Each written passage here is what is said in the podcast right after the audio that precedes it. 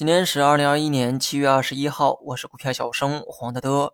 期盼已久的反弹啊，终于是来了。如果熬住了前两天的折磨，那么今天呢，你就能收获不少的成就感。对我说的是成就感，一份属于老司机的成就感。板块方面呢，很多热点啊都开始反弹了，主要呢有锂电、新能源和半导体。新能源呢需要再细分一下，主要是指新能源车和新能源发电。光伏呢就是新能源发电。新能源车和锂电池啊，又有着很高的关联性，可以拿到一块儿去讲。一个是产业的上游，一个是下游，可以说是命运共同体。那么咱们呢，先来单独看一下造车企业。目前行业的估值呢是在七十七倍左右。如果从传统车企角度来衡量，这个市盈率高得离谱。因为传统车企的估值呢，长期保持在十五倍左右。但是呢，我说过哈，新能源车是我唯一不敢用估值衡量贵贱的行业。因为呢，没有任何可比的对象，行业景气度很高，成长性也很高，完全呢可以给出远高于传统车企的估值。但具体要高出多少才合适？反正呢，我是不敢妄下结论。有人呢把新能源车企啊定义为是科技企业，这里面最典型的就是特斯拉。如果这么看的话，估值七十七倍好像也说得过去。不难发现哈，这个行业的估值啊正在被重新的定义，高的话可能会飙升到八十倍、九十倍估值。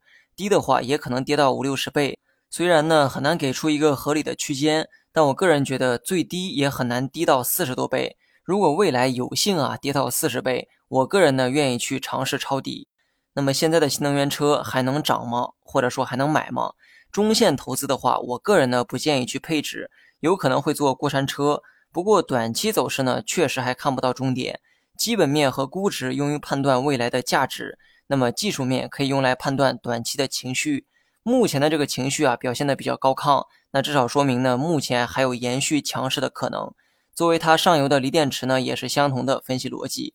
至于这个半导体啊，我就不说了。如果你相信咱们的祖国，那你就坚定的持有它。中间呢会有曲折，但是不见得每个人啊都能踩对波段。有能力的话可以尝试高抛低吸，没能力的话那就卧倒不动。大盘呢我就简单说两句哈。走到今天，我的观点一直很明确，我始终认为会是止跌或者是反弹的走势。这个不是我猜的准，而是尊重了技术语言罢了。刚才呢也说过哈，短期的走势就用技术分析就可以。看长线的话，我会跟你们讲这个宏观数据。短期的技术也会经常失灵，但这个不是技术无用的结果，只是没有百分百好用的技术而已。那么之前的预期呢，看到今天啊就可以了。市场呢也走出了反弹。都到了今天还去预期反弹没啥意义。现在要关注的是能否形成一次完整的上升浪。三五六七点啊是一个阻力位，有效突破的话，技术面可以预期上升浪。